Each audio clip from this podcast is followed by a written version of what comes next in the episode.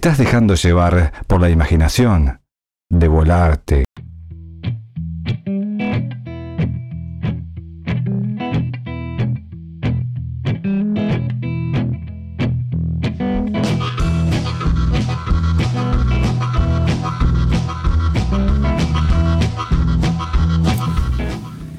Buenas tardes, bienvenidos a Volar a través de Radio El Aguantadero. Vos sabés que yo te iba a pedir hoy redoblantes. Redoblante. ¿Viste? Redoblantes, ¿no? Sí, no, Bus- lo- suspenso. lo busco. Suspenso, Tengo- no. si no, tengo Porque, redoblante mirá lo que voy a decir, mirá lo que voy a decir. Sí. Bienvenidos a Volarte a través de Radio El Aguantadero, sábado 5 de septiembre del 2020. Miren, Mire, cierra, sábado, me no decía redoblante y aplauso, porque Ah. no dije domingo. domingo. ya, mm, Buenas. Empezamos tarde, pero empezamos. Buenas tardes, gente.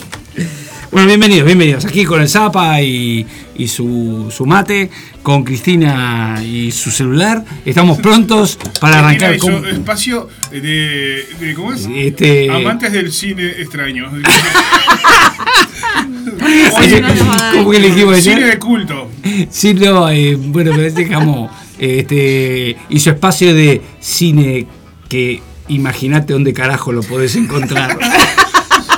Revolvete, mala flaco. Cristina y, y el cine por streaming. Encontra- encontralo. El cine por streaming. Googleá dónde carajo encontrarlo. No, nosotros eh, tengo que bullying. reconocer que gracias a Cristina, ¿fue Cristina? Sí. Estre- conocí Estremio gracias a vos. Sí. Es una aplicación. Estoy, bueno, repito, gracias a eso me reencontré con series que no sabía que, que estaban para ver gratuitamente en la web, en la web, en la aplicación. Y qué ¿no? buenas películas que tienen, ¿viste? Sí, sí, sí, sí. Sí, sí, Muy sí. buenas películas. Realmente impecable. Yo no sé qué punto de legalidad tiene. Igual No, mí. eh, ¿Por sí. No sé si es legal o no es legal. Ahí yo, mientras dure la aplicación, la voy a seguir viendo Yo películas. también. Y vamos a llevar un poquito más, porque decimos extremio y más de uno debe pensar que se, que se escribe extremio y no, se No, no. escribe S-T R-E-M-I-O. R-E-M-I-O. Extremio. Muy Este, bien. pero ¿Qué bueno. tenemos para hoy? Hoy tenemos al amigo Gustavo Suárez Maya, que en unos minutitos ya lo ¿Va a llamamos para charlar con él. No, este, está con Ah, un lo tema de laburo, iba a estar ayer, ¿te acordás? Con Brenda Chinelli. y no Ayer iba a venir a estacionarte. Y Bueno, hoy ¿cuánto lo tengo, sí, lo tengo en la nota, es el director de los perros. Pero vamos a hablar un poco. Tenemos los perros de fondo. Ahí va. Eh, a- a- Que a- nos hacen compañía. Ambientando el. Ah, Ahí está. Nos hacen compañía. Que te aclaro, aclaro que los perros se va a poder ver por streaming. Sí. O sea, Hay Zapa como 20 y, cámaras y ahí, Andrea, exacto. Este, pónganse las pilas a verlo por streaming, así este, Espectacular. lo pueden, lo pueden ver. Eh, que es, eh, entrando en, la- en la página de Passline, eh, bueno, no sé, ahí el link es Passline. Enorme. Passline. Ah, la. La- eh, ¿Cómo es? Por ahí tiene que aparecer. este, Es como manera. Ticantel, pero Passline.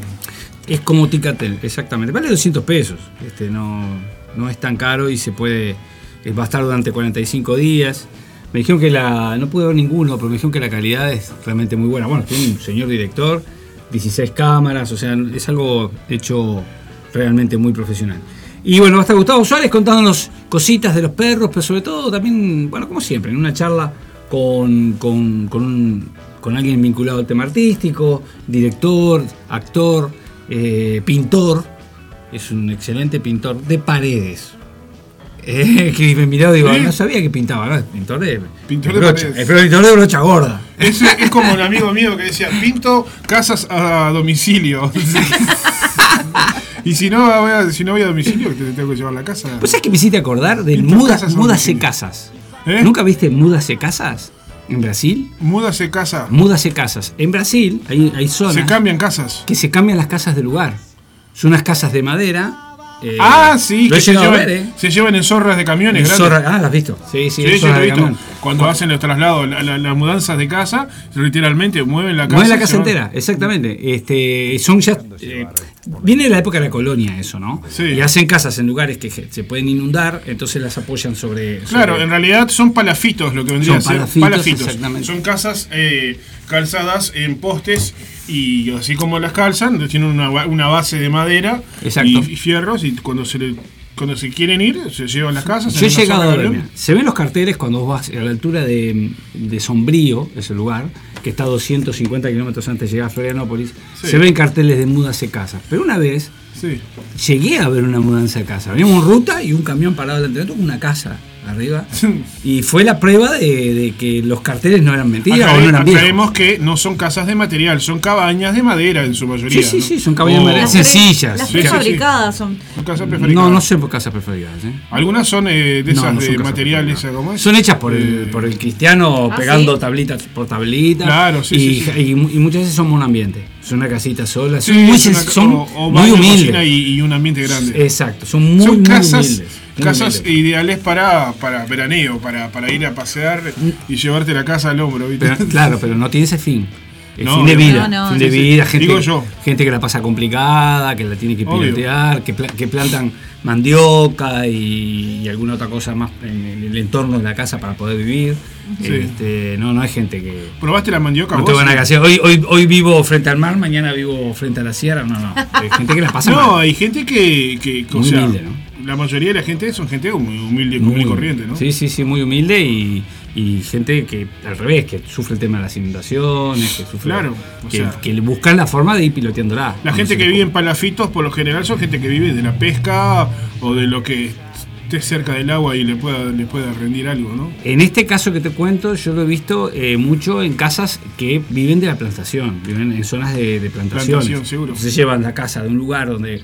Pero ya más o menos entre ellos, incluso est- están como vinculados, y Sí. saben más o menos dónde, dónde acomodar y van y se acomodan. Y he visto, he visto casas de ese tipo que ya le han puesto material abajo, o sea que ya se afincaron ahí y ya no se mueven más, pero son el mismo estilo de casas, muy humildes, de madera, Sí. con mucho color, algo típico Eh, también de los brasileños. Eso es característico de los Sí, brasileños. sí, que le usan mucho. Que el- todo colorinche, todo. Le dan, dan mucho color. dan- Abusan de los colores. Sí, abusan, pero, pero le dan vida también. ¿eh? Ah, Este, sí. Es increíble, cuando yo andaba, andaba por allá, por el interior de Bahía, una zona que se llama el Agreste, el Agreste Sí. Bahiano, que es que es, la, es el, el espacio previo al Sertão Bahiano, que es la zona más pobre de todo Brasil. Sertão, Sí, y árida. eh, Sertán nordestino, debería decir. Pero Sí. hablo de Bahía porque era Bahía donde nos- nosotros, no- nosotros estábamos pasando. Y el Agreste, que es una zona, valga la redundancia, muy agreste, Valga la redundancia. valga la redundancia, pasas por pueblitos, pero muy, muy, muy pobres, eh, rondando la miseria. Y es una casa de un color pegado a la otra de otro color, pegado a otra de otro color. Es, es hermoso verlo. Y casas de adobe. eh, no sé si hermoso, pero sí este llamativo, ¿no?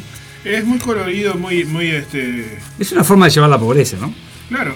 Con cierta, con cierta dignidad alegría, y con, cierta alegría. con dignidad. Con cierta alegría. Acá eh, las casas eh, de gente humilde por lo general son casas sin pintar, casas sin revocar. Allá aunque no esté revocado, igual lo pintan y lo ponen Exacto. color y le adornan, le ponen flores Sí. y le, le dan vida, le dan otra vida. Sí. Hay algo ¿Será por el tema del, del, del ¿cómo es? De- del clima, que Sí, son supuesto. muy alegres. Sí, sí. Bueno, mi Son mamá, alegres, son- son mamá muy- se ríe todos los días, todo el tiempo. Son, no Un sé, beso, Darcia, nuestra fan número uno. Es verdad. Dercia está ahí con el oído A puesto. mí, Brasileira. Gracias. A mí lo que me llamó de Brasil eh, la atención, acá del sur, es que en la sierra parece que vas por una por la por la por la ¿cómo es? por la rodovía ahí por la ruta y de repente te encontrás con casitas, parece que estás eh, en Suiza. Porque Ajá. estás la montaña, o sea, son las sierras, ¿no? Este, y las casitas con, con hechas de madera, con los colores, con la forma, con todo el formato. Otro nivel de casita, ¿no? Porque Obvio, es diferente no, a lo que estábamos hablando hace un son, segundo. co- son, son, Son de origen alemán. europeos, Por lo general son suizos, alemanes que Alemanes. viven ahí cerca Alemanes. de por las. Sí. Son todas a- zonas- A, a 100, Muchos 200 alemanes kilómetros de. Porto Alegre, por Sí, ahí, ah. hay, hay casas divinas. Lo que pasa es que la, la inmigración en, en Brasil, allá por, el- por 1880, por ahí, se, se generó una fuerte inmigración alemana e italiana. Entonces, los alemanes se afincaban industrialmente en los lugares y, y desarrollaban eh, ciudades como, pues, si hablas de esa zona, eh, Gramado, Canela, este. San Francisco de Paula, todas esas ciudades de ahí tienen fuerte influencia alemana. Pero en el entorno de las ciudades se instalaban los italianos que los proveían de, de alimentos, eran los que se encargaban de la producción agrícola. Entonces, si te alejas un poco de esas ciudades alemanas, aparecen Sí. las ciudades italianas, como Caxias do Sul, Es que que tengo los pelos. tengo Sí, los- que me llama la atención, me- distrae. Revoltijeado. Tengo los pelos revoltijeados. Parece sí, que sí. tiene Sí, sí, la cresta, sí, sí, quedo como, como si tuviera una mano, Que una quiero- mano arriba, ¿viste? Te juro que quiero, quiero ser serio, pero te miro con los pelos parados y me.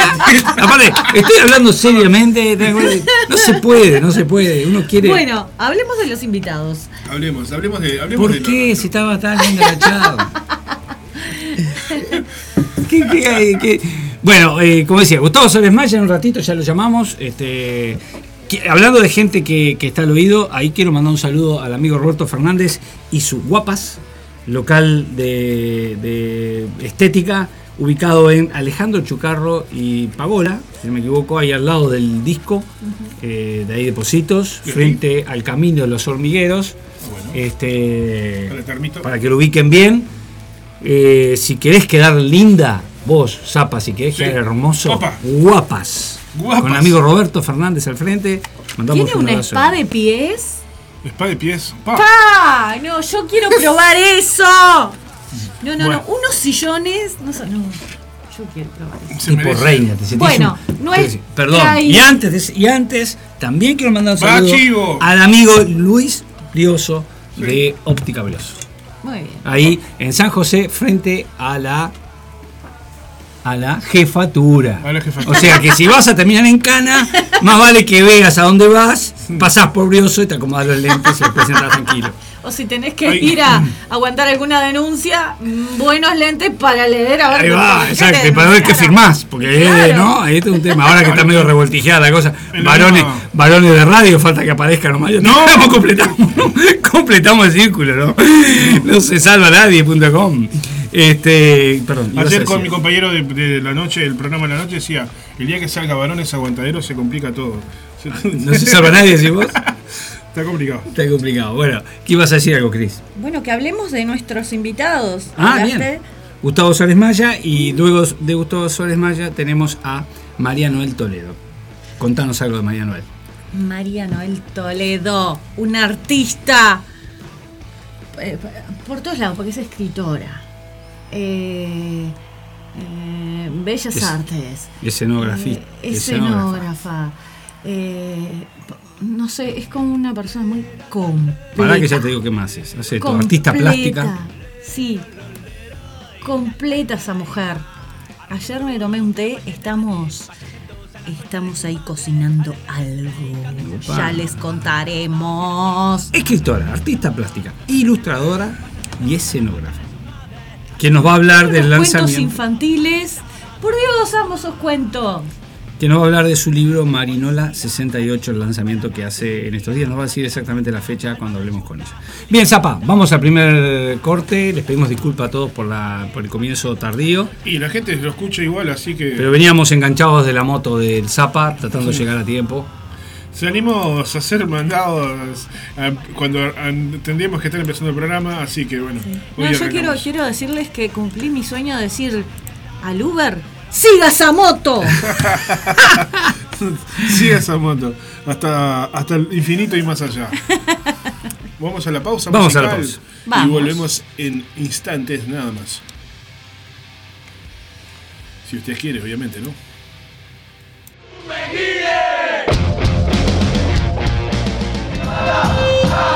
No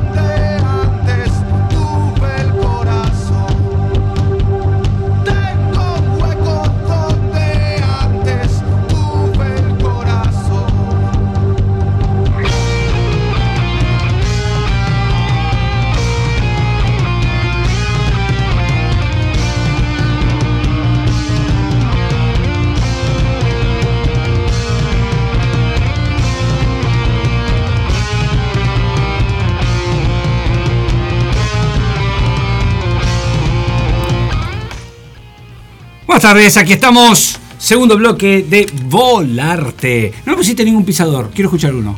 Quiero escuchar un pisador. Dale, Ay, a ver. bueno, ¿cómo Mientras no, cómo esperamos el pisador de nuestro amigo. A ver, para un poquito. Va- Te estás dejando llevar por la imaginación de volarte. Ahí va. ¿Lo escuchaste? Sí. Ay, apenas lo escuché. Quiero escucharlo vuelta, quiero escucharlo vuelta. Pará, pará, pará.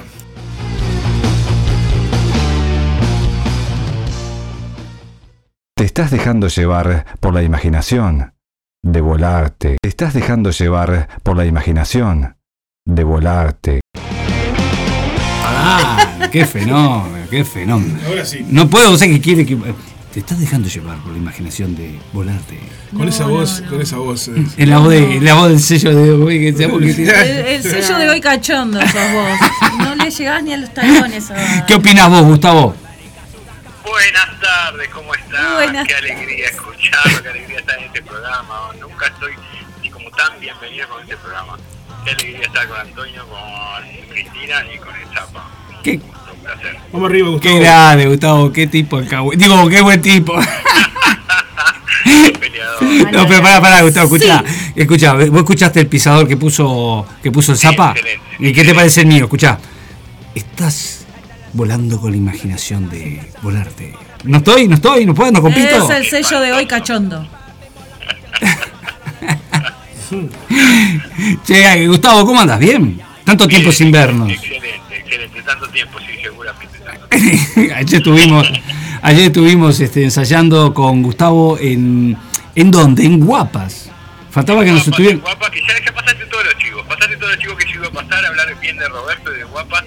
Si querés quedar esp- espléndida, te vas ahí a Chucarro y Caminos Hormigueros este, y quedás espectacular al lado del disco, pero al disco con Roberto Fernández, que es un crack. Bueno, estuvimos ensayando ahí con los perros y la verdad que fue un ensayo muy bueno, muy bueno. Este, estamos ahí pronto con la obra ya, ah, como agua para el chocolate, para el martes y miércoles en el Galpón. Estamos pronto. Como agua para el chocolate. ¿Qué nivel? Como agua para el No, chocolate. pero esa no es la obra. Esa es una película de la cual voy a hablar. Eh, sí, sí, en su, qué buena película, ¿eh? Buenaza. en su espacio buscate la película donde cayó el avión. Donde pueda. Muy buena esa película, mírenla porque es terrible. Es hermoso. Che, Gustavo, ¿cómo te sentís? ¿Estás, estás este, ansioso? ¿A vos te, a vos te gustan, Mira, te gustan los perros? emocionado. Me siento emocionado porque siempre que hay una oportunidad para, para la cultura, para el arte y, podemos intervenir podemos hacer algo y podemos dar nuestro granito de arena, este, no tengo nada más que para estar agra- agradecido y emocionado porque está, es una oportunidad que, que más allá de todo, este, de la pandemia, de todas las condiciones, que, que estuvo muy complicado volver, este, muchos trámites y todo, este, siempre es bueno, siempre es bueno mostrar el trabajo nuestro, siempre es bueno este, participar de- del colectivo cultural y bueno, está, estamos, yo, yo estoy, como siempre estoy on fire, siempre estoy deseando presentar lo que trabajamos y que hablar. Eh, Pero decime algo, porque vos sos actor, sos director. A vos los perros algo te mueve, porque hay una movida por ahí, vos decís, eh, che, presentamos los perros acá, che, presentamos los perros acá. Sí, sí, mira, yo, yo tengo, en la vida eh, real, tengo tres hijos. Este, y y de, en cuanto al doctoral, este, creo que los perros es mi hijo preferido. Mira. Porque, porque por la forma que, que llegó los perros, porque la forma que se armó, que se organizó, este, es, es como... Nada, es eso, es, es un trabajo que, que da orgullo mostrar, eso me parece de los perros. ¿Y cómo llegó? ¿Cómo te llegó? Bueno, Los Perros llegó por Arvisa directamente, que es el escritor, el autor de la obra, que es caricaturista, que, que- es dramaturgo, que es artista plástico, es, un, multifacético como, como María Noel Toledo, que va a estar dentro de rato. Este, esa gente que te sorprende, que, que, que agarra el arte y por todos lados le encuentra una vuelta. Y, entonces un día eh, por Facebook me lleva me llega un mensaje de, de Arvisa con un texto que no era no era los perros, era otro texto, era una una como una carta que le hacía a su amigo Eduardo D'Angelo, que todavía estaba con vida, y este y, me muestra eso y me, gustó mucho cómo escribía. Y le dije, "Ah, me, encantó, digo, la verdad que no sé quién sos ni nada, pero pero la verdad que me gustó lo que escribí. Y me mandó, entre ellos, un par de dos o tres cositas que me mandó. Entre ellos me mandó los perros. Y en el primer momento que, leí los perros dije, "Pa, me, me encantó. Me parecía una obra un poco larga, un poco con algunas cosas que no, no, me terminaban de, de- convencer, pero en definitiva el espíritu de los perros me encantó. Y, y, Arvisa me dijo, bueno, este, mira, es una obra que yo ya, que ya hice con un grupo de estudiantes y que me gustaría volverla a ver puesta, así que si te interesa. Y ahí bueno, ahí fui a, primero que la leí un par de veces y cada vez que la leía le, le encontraba alguna otra vuelta más y empecé a reclutar el, el elenco, que, que como elenco, este, una de las cosas que siempre destaco es que bueno, es el primer elenco desde que, que, que seleccioné que sigue estando después de cinco temporadas, que eso no, no, no pasa muy seguido y habla muy bien del equipo que, que formamos de trabajo. ¿Y cómo fue ese reclutamiento? Es una intriga que tengo, nunca te pregunté. Es una intriga que tenés. Mira, ayer estabas hablando en un programa que yo no pude ir. Estábamos los dos invitados a un programa de Brenda Chinelli. Íbamos a hablar de la obra y bueno, el otro trabajo que, que es el que me, más me da de comer, este, me prohibió ir al, al, al, al- al programa. Pero bueno, vos estabas hablando de, de cómo había sido, de que no sabías muy bien cómo había sido este, todo el reclutamiento. Este, el, el reclutamiento fue, bueno, a, a Rodi yo lo conocía, a Rodolfo Requejo, y lo conocía eh, muy por arriba de, de- en la escena. Y, y bueno, y hablé con, con Cecilia Caballero y, y, y con Oscar los dos. Y, este, y por supuesto me hablaron muy bien de él y a mí me parecía que daba con el perfil de uno de los personajes. El gordo. El gordo. Después este, con, Roberto Fernández, que hablábamos recién de Guapas, este, yo había trabajado con él en, una obra infantil, habíamos hecho una conexión muy buena, aunque no tuviésemos mucho mucho contacto en la obra mismo, pero en camarines y, y todo habíamos hecho una linda conexión. Y este me parecía que daba muy bien con, el perfil de- del abogado. Este, y, y bueno, y fue así que lo, que lo llamé. Después con Javier, que es el dueño del bar, el gallego, este, Javier Cabrera. eh, él, fue alumno mío de- del Varela, yo en el Colegio José Pedro Varela daba este, clases para, hacíamos talleres de teatro con adolescentes y con padres y funcionarios. Y Javier Cabrera entró en ese grupo de padres y funcionarios y este y desde el primer momento este Javier tenía mostraba un talento especial y un gusto especial por el teatro y este y fue así que le, le comenté a ver si quería hacer que era un papel un poco menor pero a la vez tenía una conexión con el público muy linda porque tiene tiene ese, esa esa como esa cuota de libertad de, de- de- de- de transmitirle o de estar más conectado con el público este, con sus chistes o con sus bromas Es como un cómplice del público, ¿no? como un cómplice, como una conexión que, que rompemos un poquito ahí la cuarta pared y podemos este, conectarnos un poquito con el público, que, que está muy bueno y él está un poquito a cargo de eso. Como, eh, yo, diría que. Mateo, Pará. que fue la reclusión que yo no conocía a Antonio, este, para nada, y pues le pregunté a Cecilia eh, directamente y, y le pregunté a, a más- a más de una persona. Y entre Cecilia y eh, Estefanía, Estefanía Martínez, me dijo, este, eh, el flaco Antonio es, un- es como un flaco, vos siempre le vas a decir el flaco, es, es de esos personajes que lo ves y, de- y bueno, el personaje este se llama el flaco en los perros y, bueno, y fue así que, que, más o menos fue la elección y que bueno, que estuvo bueno, podía haber estado, no, no ha estado tan bueno, pero, pero este, hubo una conexión entre todos este, como inmediata. Y te iba a comentar algo de, me quedé con lo del gallego, te iba a comentar algo. Este, el gallego también es como, me quedé pensando, ¿no? Lo que estabas armando, y es como una especie de, el que lee el subtexto, que lee, que entiende el- el espectador y en cierta medida se lo, lo saca a flor. O sea, mm, hay líneas donde el espectador indudablemente debe estar pensando lo que dice el gallego, ¿no? Como que está, Sí, sí. está buena el, esa. El gallego es otra de las partes más, o sea, eh, los perros lo que tiene de- de- es una historia, este, si bien sencilla o, o bastante naturalista y simple, este, tiene algo de que uno se conecta con, con- con- de alguna manera con cada uno de los personajes. Y el gallego también es una de las patas de, de que uno conoce algún gallego, algún algún mozo de bar, eh, alguno conoces, que te identificas con él y, le, le sacás la cabeza de, estar bancándolo, los borrachos del barrio que vienen ahí, que hablan siempre lo mismo y todo, eh, que tienen esa paciencia única. Y este entonces ese, ese, ese mozo tiene eso, ¿no? esa conexión con el público, porque bueno, también te sentís identificado con el tipo que tiene que bancar a los borrachos y a los, los- no a los parroquianos, ir al boliche y, contar las mismas boludeces todos los días. Tal cual, tal cual. Yo me, me crié ante un boliche, mi viejo tenía boliche hasta que yo tuve 15 años y este y, y es tal cual. Hay personajes que, que forman parte del paisaje del boliche, ya están ahí instalados desde, desde que vos llegás, entras al boliche, ya están ahí. Este, y, y- y- pasan, a veces pasan desaperci- desapercibidos. Hay algunos que, que están con su vasito de vino todo el tiro, ¿no? Es increíble.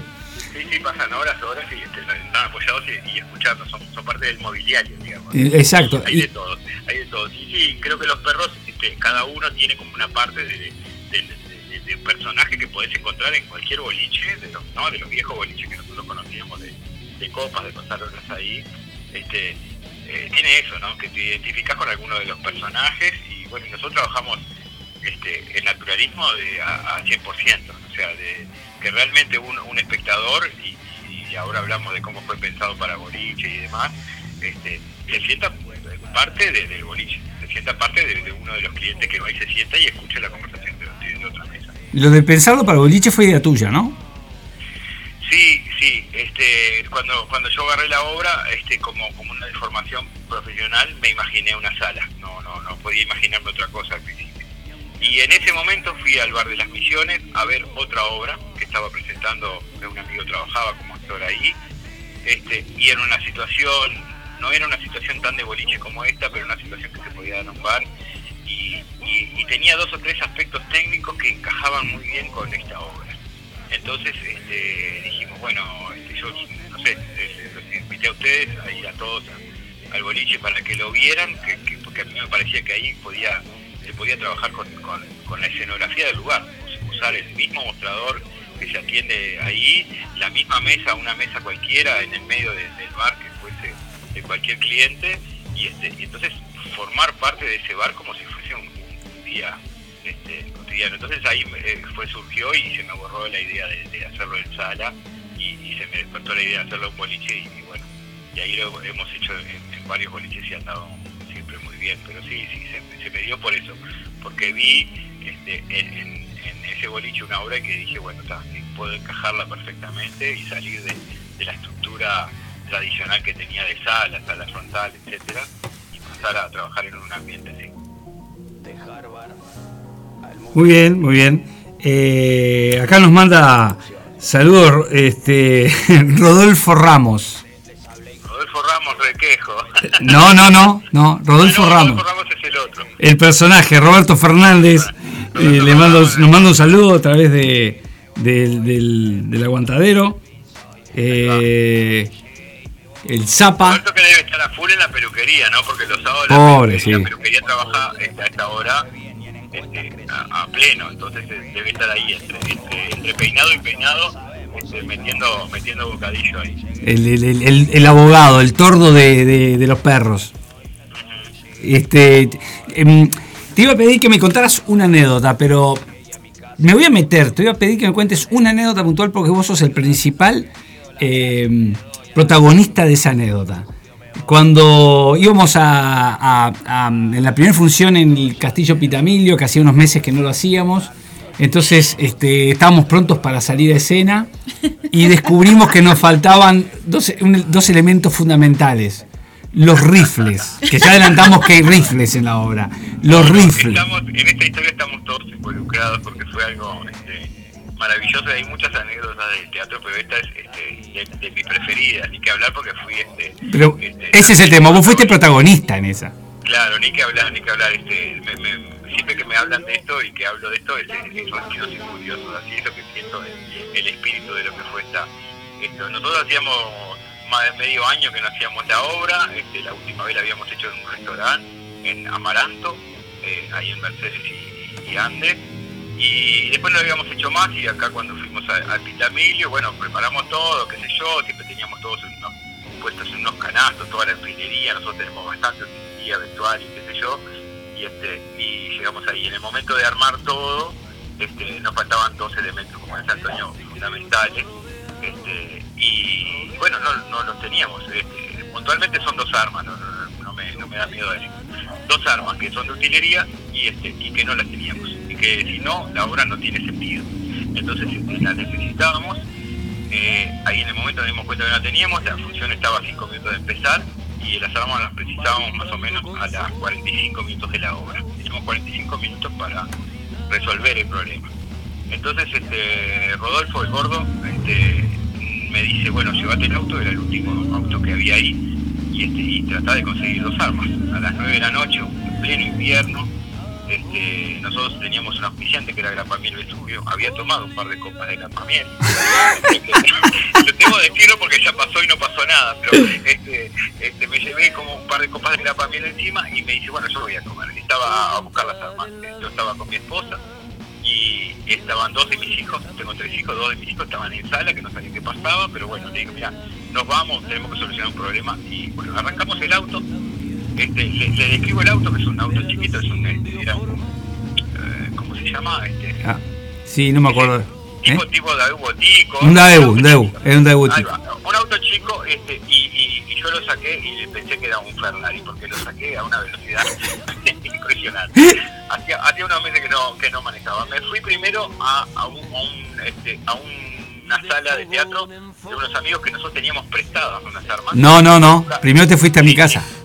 No, primero fuimos para ahí. Ah, mirá, mirá. fuimos Yo pensé para que al revés. Encontramos que estaba cerrado porque la función que estaban usando las armas que le habíamos prestado estaba en función. O sea, ellos precisaban las armas, pero las estaban usando.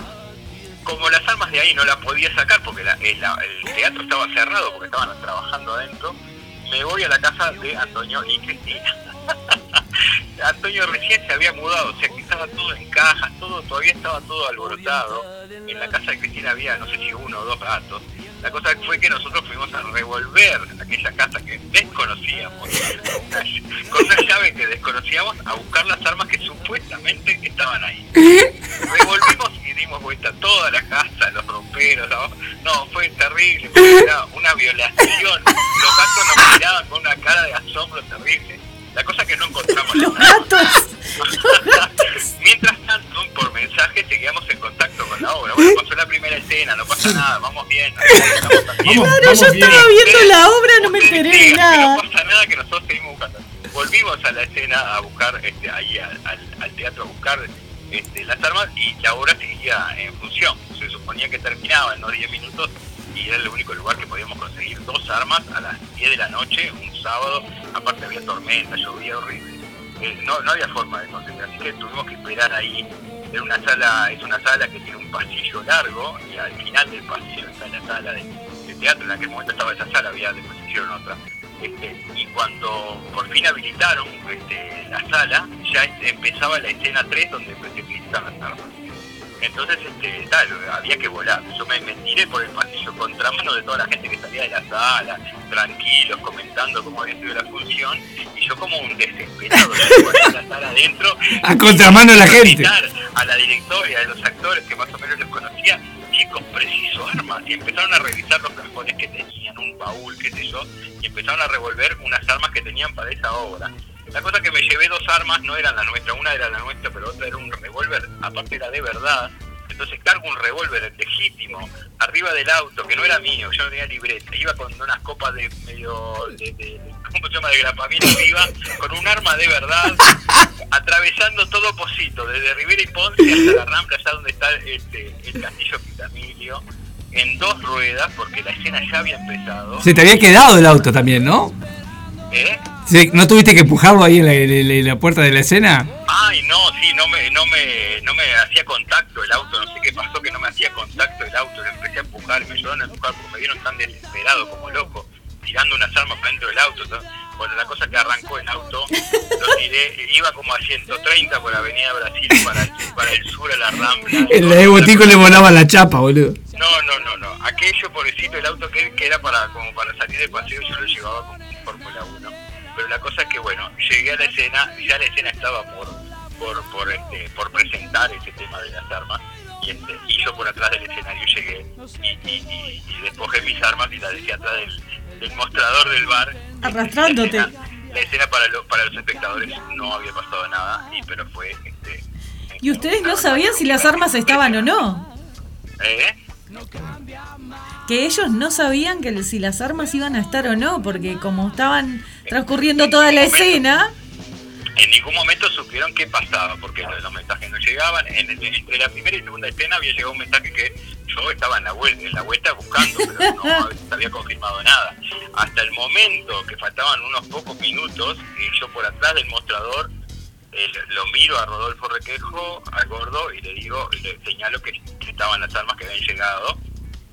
Él se queda tranquilo, pero los demás actores tampoco sabían que habían llegado las armas. No, yo, es que, yo incluso que soy el que doy el pie para las armas, este, no sabía si estaban. O sea, si y, y habíamos hecho un acuerdo de qué decir si no llegaban las armas. O sea, cómo acomodar esa escena que iba a ser una cagada. Pero bueno, pero era la, la única forma. zafar. Había que zafar. Claro. Entonces, Y, es- bueno, y mis hijos, que los dos que estaban ahí, que más o menos por mensaje se había comentado que estábamos en eso, tampoco sabían. Entonces, recién ahí se dieron cuenta que habían respirado porque vieron las armas cuando aparecieron en el momento que tenían que aparecer. Yo nunca me enteré de Bueno, nada. Porque no sabían ni de dónde estábamos nosotros.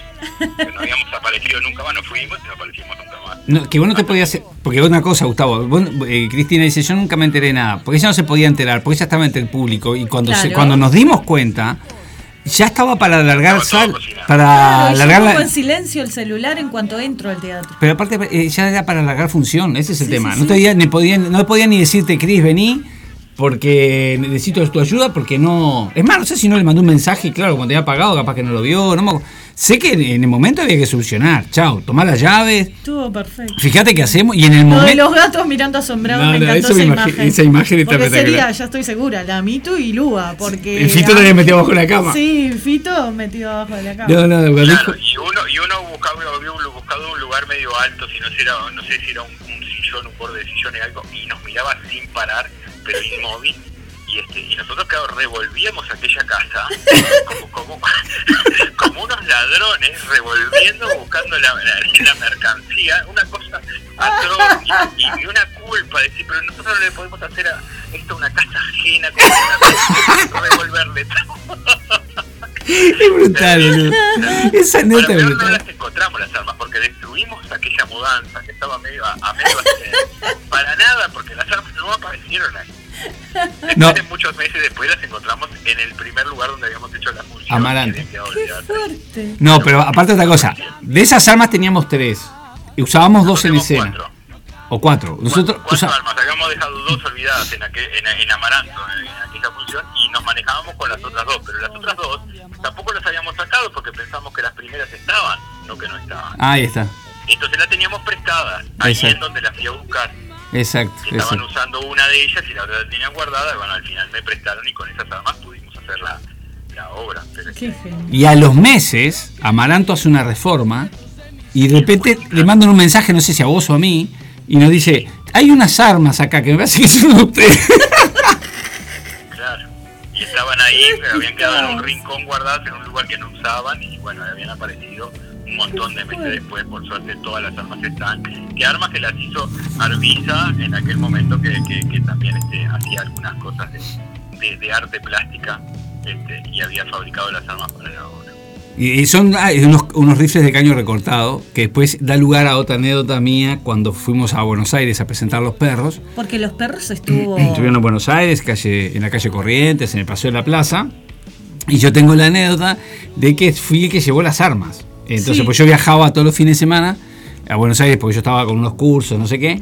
Y en uno de esos viajes llevé las armas. Le Entonces, faltó que hasta el presidente le firmara un papel que llevó. sí, y- Claro, y, vos claro, yo. y Claro, porque aparte usamos son- armas de, de- de- de utilería. Pero son re de utilería, es, este, re hechas eh, Sí, sí, las ves. artesanales. Pero ¿qué pasa? En una valija, En un escáner. en un escáner, sí va a ver que una. Como, claro, como Claro. Entonces yo había averiguado con, con- con la madre de mis hijas, o sea, con mi ex, este, que ella trabaja en, en, en tema exportación e importación, ¿qué, tenía que hacer? Entonces ella tampoco sabía, averiguó, y le dijeron, mira, solamente firmas, este, haces una cartita con un listado de, de utilería, utilería. que aparezca el arma. Entonces cuando la pase por, pase por la aduana, simplemente le mostrás el certificado de utilería. Este, que pasó. había que llevar este un programa, que Sí, también de la programa, todo. obra, fotos donde Exacto. hubiera que estuvieran con las armas. Exacto, exacto. Todo bueno, eso, yo tenía todo eso. Tenía eso adentro de la valija y tenía eso en mi mano. Entonces cuando pasamos, pasamos el primer, pasé el primer escáner de Uruguay, ni la hora me preguntaron.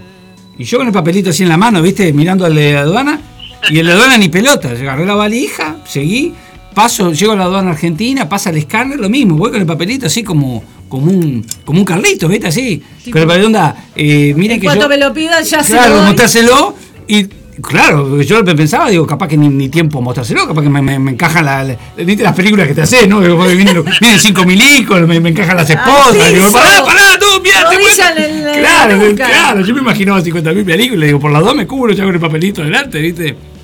Nada. Dije, "Guau". Cuando volvemos lo mismo, paso por el, por el escáner argentino de aduana, nada. Paso por el escáner uruguayo de aduana, nada. Pasé dos rifles de caño recortado, truchos, pero al fin y al cabo, que por un escáner perfectamente podían parecer dos rifles, y nadie me dijo nada. nadie, me dijo nada. Me Y a. Germán, a Germán le sacaron un abre cartas de la mochila. ¿Me estás jodiendo? Un abre cartas le sacaron de la mochila a Germán, no lo dejaron pasar. Y vos pasaste con dos rifles. Dos rifles, mortal. Ah, sí, sí, sí, sí, cuando fuimos, me acuerdo que fuimos con mi hijo, eh, este que estaba ahí en, en la obra ese día, este, fuimos a Florianópolis y, y nos pararon por, por un líquido para los lentes que tenían en la mochila de, de- de nada, un, un tarrito chiquito y cuando dos hermanos se te pararon. Bueno, a vos te pararon cuando. Ay, ¿te acordás con la, el Pero por esta vuelta me pasó que, que yo estaba ensayando Ego, que manejo un revólver, una 45, y yo me compré una 45 que es un tirabalines, pero tal, cual una 45. Entonces este, me sale un de casting de urgencia, este, me llega a medianoche y al otro día tenía que estar de mañana en Buenos Aires. Este, casé la mochila y me fui. Al otro día bien temprano me fui para allá. Claro, la mochila yo andaba cargando con ese revólver porque lo usaba en los ensayos, entonces siempre lo tenía encima para no olvidarlo. Cuando paso el primer escáner, me llama el policía. Y cuando me llama, me avivo. Y digo, uy, no saqué el revólver. Entonces me dice, es que pueden mostrarme no sé qué, la mochila. Entonces abro la mochila, saco el revólver, le digo, no, mire, es un revólver de balín, le expliqué. Pasa a aduana argentina, lo mismo. Tuve que mostrar el revólver. Paso a la vuelta a aduana argentina, cuando paso a la vuelta a aduana argentina, no me dijeron nada. Entonces voy con mi mochilita, hago la fila de migraciones y de repente veo un, un- gendarme argentino que me llama, aparte. Me arrimo, un muchacho joven, un pibe. Me dice, perdón, ¿usted es de algún servicio de inteligencia? O sea, se pensó que sería James Bond, ¿viste? No sé, no sé qué se pensó el tipo. Y empecé, me empecé a matar de la risa. Le digo, no, soy actor. Entonces saqué el revólver. Digo, no, es, un- no sirve, es de balines. Así que, ah, bien, está, está bien, está bien. No, no, Pensó que estabas encubierto. Ahí va, sí. No me dijo inteligencia, me dijo, usted es, usted es, usted es agente de servicio o algo así, me Bueno, dijo. el tipo piola, no te quería quemar, ¿viste? Está en No, silencio, todo, ¿viste? Porque si, si estaba siguiendo a alguien, ¿no? Esa no saber qué pensó el tipo, ¿viste? No sé qué Se hizo pensaría. toda la Sí, está la película película que se hicieron, ¿viste? El Mucha- tipo, claro, dijo, "Ta, soy parte de esta. soy amigo, amigo de Bruce Willis. el James Bond uruguayo, ¿viste? Arma mortal.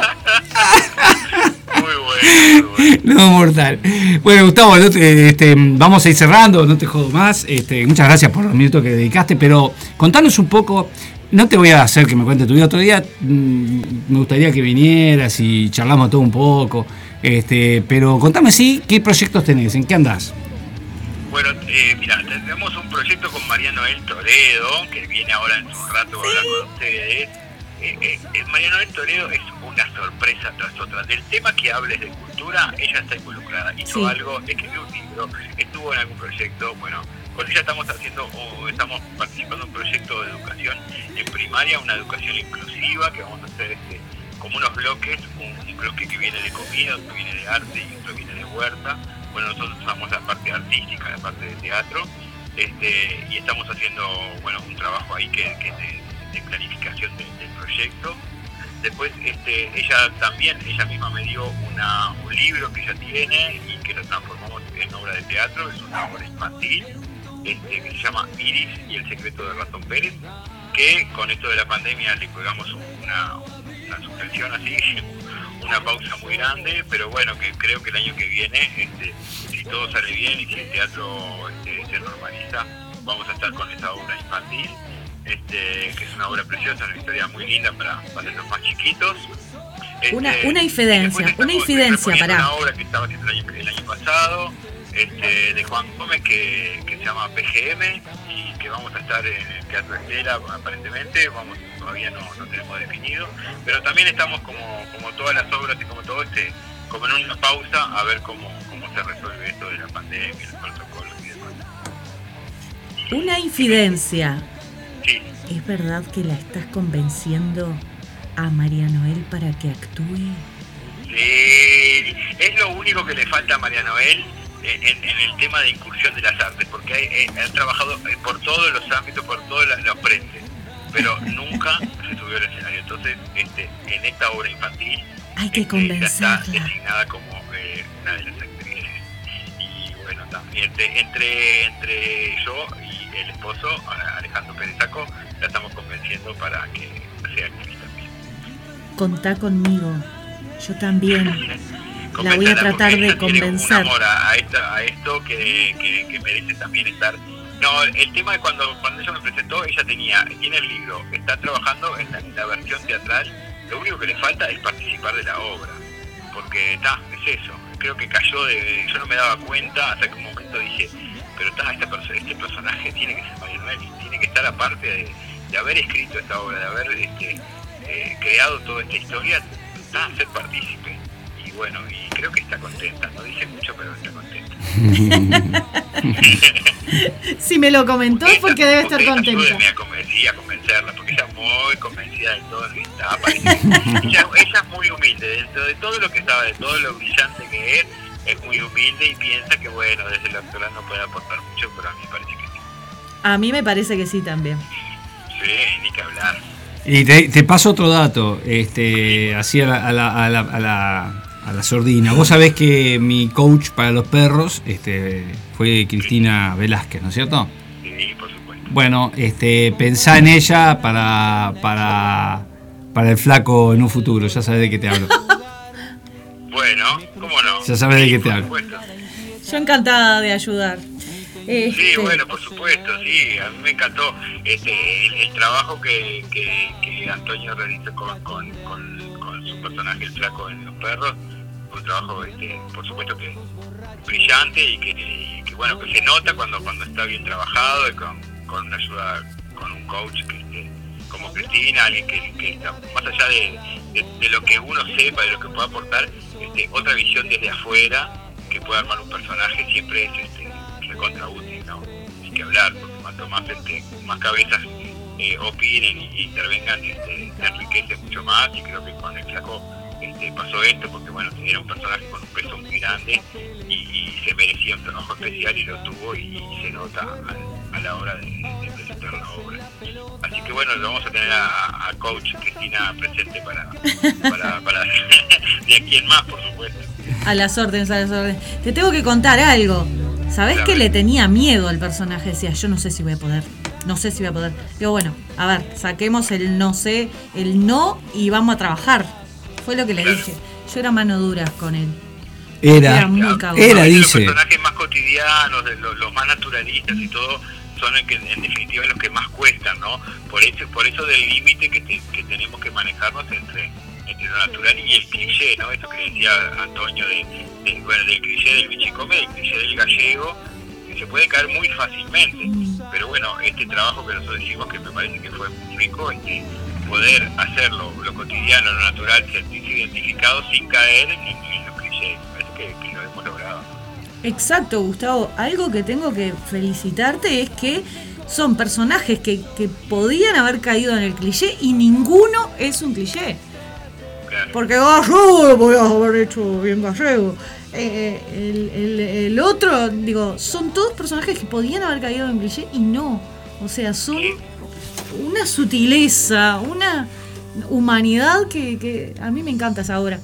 No sé, soy medio fan de los perros. La Bueno, sí, bueno, yo también, y, y creo que, que, que, está, que el trabajo lo, lo orientamos ahí, y nosotros le hincamos el diente a esto. Yo creo que trabajé eh, eh, 100% en el naturalismo, en que, en que nada se saliera, en que nada cayera en el cliché y que nos sintiéramos Me parece que fue un logro muy grande y por eso es que sentimos un, un amor especial por, por los perros, por, por todo eso, ¿no? Por, más allá de la historia, el trabajo y, y el logro que, que pudimos tener. Bueno, Gustavo, muchas gracias, che. Hablen de la función del galpón y Ah, sí, claro. Dale, presentala, hacer. presentala. Bueno, los perros Hacé la publicidad. Galpón 8 y 9, martes y miércoles, este martes y miércoles, este, entrada 250 pesos. En el escenario va a estar Antonio Di Mateo, Roberto Fernández, Rodolfo Requejo y Javier Cabrera, ellos forman Los Perros, una obra de Conrado Arbiza, es una comedia, pero comedia dramática, este, en donde, bueno, ya hemos dicho, nos sentimos identificados con algún personaje.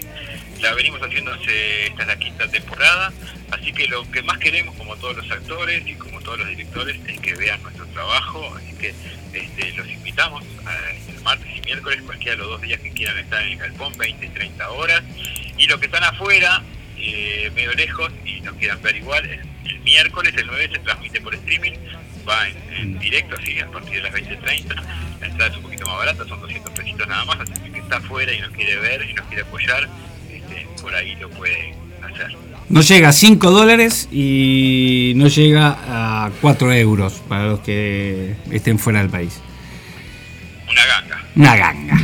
No llega a verdad, 400 un pesos al La verdad divino, más allá de que lo hacemos nosotros, es un espectáculo divino, que, que- que siempre deja un mensaje, que tiene una reflexión, que tiene eso, es, este, nada, ese naturalismo que, que, que también no- no- nos identifica y siempre nos gusta mucho. Gustavo, muchas gracias y quedás comprometido un día a darte una vuelta por acá y charlar de la vida. Me, me encanta, me encanta, este, me encanta la radio. Yo eh, estuve ahí y, y la pandemia este, nos, nos alejó un poquito de la radio, pero pero me encanta siempre este, estar ahí y, y hablar de, de teatro y todo. Este, la verdad que, que un placer y un placer estar con ustedes, con Antonio, con Cristina, con Estapa. Este, así que a las órdenes nos estamos viendo y el martes y miércoles los esperamos en el galpón este, con toda con toda la energía. Estamos muy, muy felices de poder volver al teatro. Exacto, muy bueno. Gracias, Gustavo. Abrazo Un grande, placer. Un placer, los quiero mucho. Un abrazo. Igualmente, Igualmente. es mutuo. Muy bien. Saludos, Gustavo. Gracias, Zapa, un abrazo. Vamos arriba. A ver cuándo volvés por acá, ¿eh? Dale, dale, estamos ahí, estamos ahí. Muy bien. Bien, pasó Gustavo Suárez Maya, eh, director de Los Perros, actor. Este, me olvidé el nombre de la obra que dijo que está trabajando con Juan Gómez, PGM creo que es. PGM, creo que se llama. Este, y, y bueno, un amigo hoy de la vida, ya sé.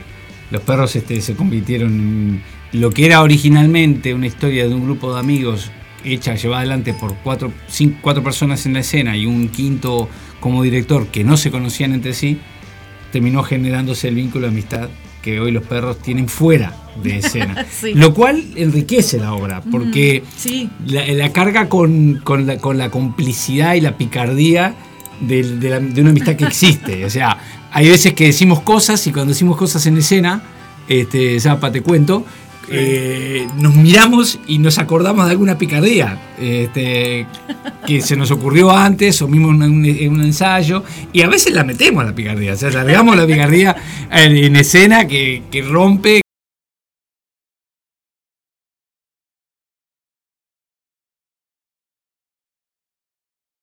Eh, que sea hasta cuando están haciendo algo que, que- que no es de la hora y que se están haciendo como bromas. Y me río y la gente me mira porque en realidad no pasó nada gracioso. Pero yo me doy eso de la picardía, no se ve la es mirada. muy genial Sí, sí. porque se nota que están cómodos, a gusto y que disfrutan hacerla ya no desde los personajes, sino ya desde las personas que están ahí arriba. Es como muy vivo todo ya. Porque Sí. el vínculo per de los perros eh, en la ficción existe realmente en, en la Y vida ojo, real. y ojo que se vivieron momentos tensos, ojo que se vivieron momentos de donde, donde eh, eh, costaba lograr este, esa sincronización, ese, ese, ese sentimiento.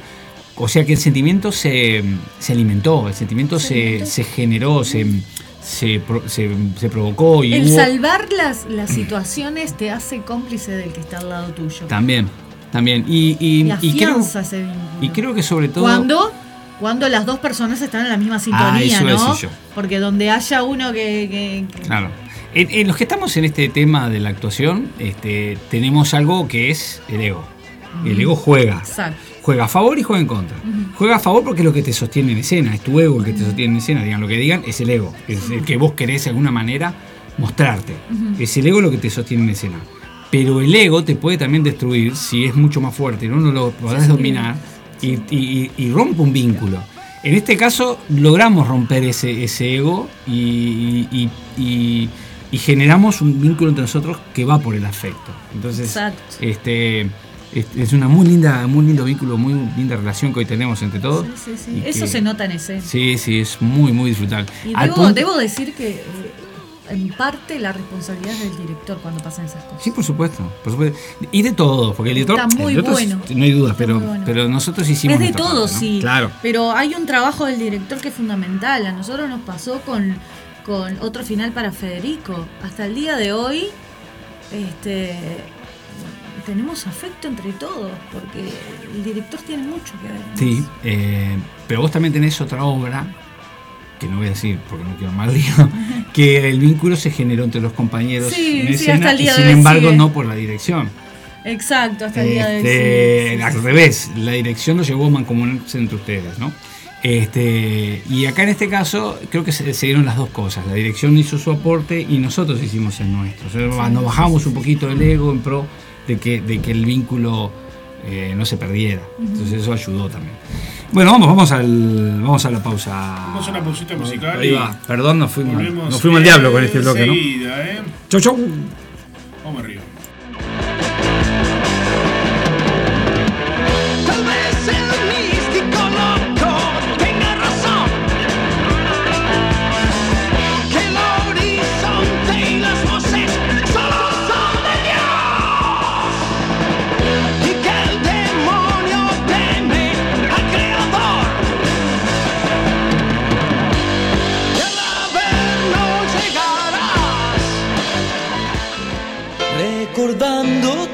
Expresión,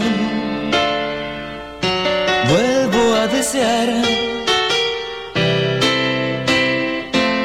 esas noches de calor, llenas de ansiedad,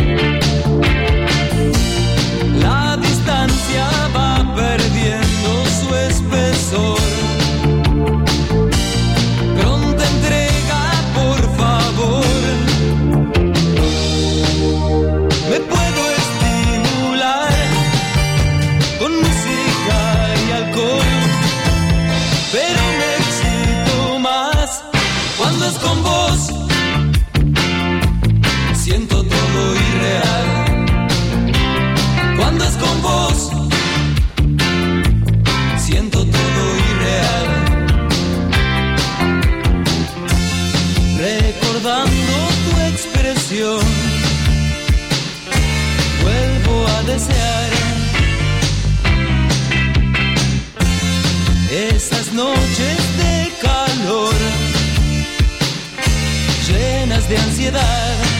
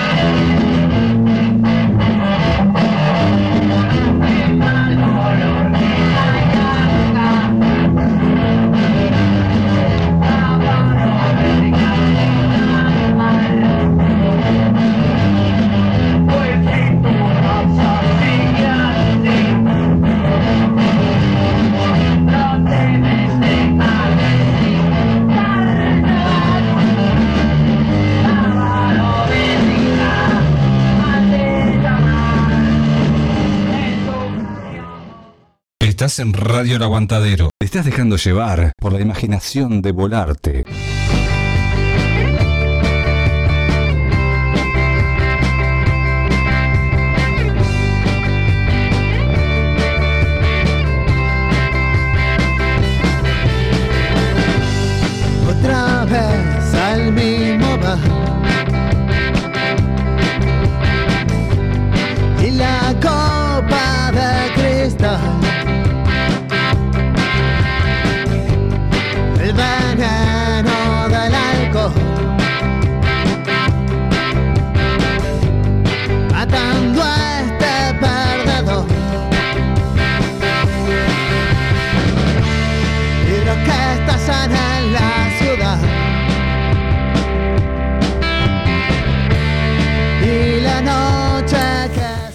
Aquí estamos ya en el bloque final de, la- de- de Volarte, en Radio El Aguantadero, sábado 5 de septiembre del 2020. ¡Qué día frío! ¿Frío? No, Qué lindo. sí, estaba, se ha soleado, pero estaba frío, medio un poquito de frito. eh, en un momento, a la sombra, al solcito está agradable. Al solcito está agradable. Vos no sé vos, porque ¿qué, qué haces con la, cuando salís con la moto, Zapa? ¿Cómo haces para enfrentar el frío? Porque está, está bravo una moto. Muero. Sí, no tenés chance. ¿no? No, no, no. no. Ayer hablábamos con, con- con los perros, precisamente en el ensayo, el tema de los motoqueros. Sí. Este, Interesante tema. sí, que, que justo ellos comentaban, dos de ellos, este, Rodolfo y Roberto, comentaban que hicieron algún paseo, algún viajecito en moto. Uno de ellos la hizo en un bajac, en una bajac, que dice que le sacudía todo, le sacudía todo el esqueleto, este, que sufrió mucho, dice nunca más. Y el otro la hizo una Vespa. Pero es otra vivencia, ¿no? ¿Qué se mandaron? La- la bajaje es, es como la Vespa. Son motonetas. Son motonetas. Los dos, son dos experiencias distintas. Sí, sí, sí. similares. ¿Qué- Y, qué y para que le quiero hacer una Sí, pregunta dale, a él dale, que es dale, dale. Sí, es lo que quiero La investigar. ¿Tenemos una invitada poderosa, telefónica? Sí, sí, no importa. Vos para, espera, Mariana, no espera. para, Vos para, espera que estamos sí. contigo. la poderosa de. de. mm, del Che. Sí. ¿Qué onda? ¿Cómo era? Eh, sinceramente me hiciste una pregunta para la cual no estoy capacitado para responderte porque leí el libro, vi la película y no me acuerdo la marca de la moto ni la cilindrada en este momento. Porque en realidad a mí me gustaban, siempre me gustaron las motos este, Las bicilíndricas este, con motor en V. Y esa moto es una moto, esa moto era una moto re antigua, que no me acuerdo ahora si era una Zanela, una Jaguar, no me acuerdo. Sé que era una moto que una cilindrada eh, que no me acuerdo, que creo que era una, era una, una moto que era muy común de ver en Argentina en ese momento. Y ahora en este momento, exacto momento, estoy googleando la moto del Che, porque no me acuerdo del, del, del- del Che, la moto de- es eh, una vieja Norton 500 bautizada como la poderosa. Sí, mirá vos, una Norton 500. tremenda máquina, era una máquina, era una moto inglesa al final. Las Norton son motos inglesas que se usaban en la, se usaron en la, eh, en En la, la Segunda guerra. Guerra Mundial, Mirá, ¿no? mirá. Eh, Mirá. Las Norton, este, las BMW por el lado de los nazis, los alemanes, y en eh, eh, los ingleses usaban las Norton, las Royal Enfield, y que vivían con el sidecar al costado, que iban con el tipo, Ay, con, sí, con con el el- soldado con la ametralladora la ahí. Este, y, da, y después la- los estadounidenses tenían las Indian, tenían la Harley Davidson, este, los aliados, por decirlo de alguna manera. Pero sobre esa moto, ¿qué puedo decirte? No mucho. Las Norton están muy buenas, pero las Royal Enfield también. Pero yo voy como. Ya probé una moto, una. Eh, andar en una, en una Royal Enfield de 500, de 500 centímetros cúbicos y voy como un oso de circo arriba de, una, de un triciclo más o menos. Por eso tengo que usar motos grandes. O sea, Tu Harley. eh, ¿sí? Tu Harley. Tengo que usar la mía porque, este, eh, no sé, o sea, aunque no sea una Harley, o sea, que sea lo que, lo que sea, pero que sea una moto grande, Grande, ancha, grande, ancha. como yo, así. Un día de esto en Volarte vamos a tener que dedicarle un O sea, bloque. único ancho que tengo yo la panza y grande, pero, y como es, pero sí, me gustan las motos que sean, este, Que te sientas que, que, que, que, que- que ¿Qué estás, es una moto? que estás arriba de algo, ¿no? Sí, sí, sí, que, Porque- que no venís en el aire, ¿no? ¿Por qué tenemos un invitado en el teléfono y estamos hablando? Bueno, Porque vamos. quiere, ya, porque que quiere. estamos, ya que estamos, este, quiero mandar un beso grande a todos mis hermanos de los de la agrupación, los hijos del rock and roll. Ya que estamos, ¿no? Ya que estamos hablando de la foto. Este, porque a quien tenemos en escucha, pero bueno, María Noel no me conoce conduciendo un programa de radio, pero yo soy así. Este, me encanta, me encanta este, que integrar Es un al, salpullido de me, cosas. me encanta integrar al, al invitado al- a, la, a la A la charla, charla. así que es un, un integrante más, aunque todavía no lo hemos presentado. María Noel Toledo, Estuve aprendiendo un montón. ¿viste? ¿Sabías algo de motos vos? No, yo sé una cosa muy importante, este, que, que, que es que cuando uno se sube a una moto tiene que tener cuidado con el caño de escape, porque lo primero que hice cuando me subí en la moto fue quemarme. Todo Es mal. la primera. Mi primera experiencia con una moto. O sea que lo estoy aprendiendo más. Es lo único que sé y le tengo respeto, nada más. Sí, María Noel, este, estuvimos hablando de vos en el bloque anterior, ¿eh? Tú, Gustavo, no sé si escuchaste. No, este, estaba eh, de camino saliendo de un, de un restaurante y estaban ahí este, esperando y no pude, no pude esconder. Bueno. Porque estaba en un almuerzo. Menos mal porque hablaron muy mal de vos, este, así que ¿Hablaron mal? sí, vamos a empezar de cero como que como que es- hablaban de otra persona. ¿Vos podés ¿tá? creer que Gustavo Suárez Maya hable mal de vos? ¿O que yo hable mal de, de vos? ¿Vos hablaste mal de mí? ¿Vos podés creer eso? ¿Qué? No, no puedo creer. Ah. Después de la mala experiencia de ayer. Ayer, ayer fue horrible. Pasamos tan mal. Tan mal pasamos con esas tortas de chocolate. Tremendo. Eh, Después yo, vamos a nombrar el lugar porque amé ese lugar. el único serio acá, María Noel, soy yo. Yo tengo que hablaron mal de vos y créeme que hablaron mal de vos. Así que empezamos de cero, vas a tener que levantar puntos porque esto viene mal. Este, una muy mala imagen Si tuya Gustavo quedó. está escuchando, este, eh, conspiramos. Sí, sí, no, no, no, no, no, no. Conspiramos. Muy mal hablaron de vos. Este. María Noel, que, que tengo un listado, me, me decía, sos este, escenógrafa, artista plástica, este, escritora, eh, malabarista, este, eh, eh, ¿qué- ¿qué más? Que, este, que no- Es dije, chef. Eh, chef, eh, da- da vuelta a la tierra de las plantitas que tiene, este, excelente comedora de torta de chocolate. Esa que fue la- lo primero. Y, este, y, y después otra cosa que ahí faltó es este, profesora de arte.